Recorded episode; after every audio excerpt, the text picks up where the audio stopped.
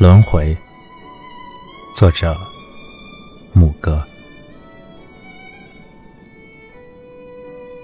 刚把檐下灌醉，秋风就立上了枝头。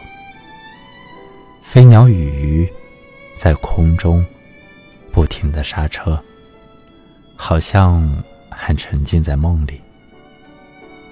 我一点一点嚼着肉，就只剩下冬天里的一把火。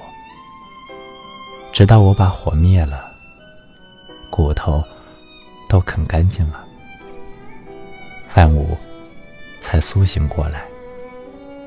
我想的都是那么春意盎然，自然与人也那么的和好。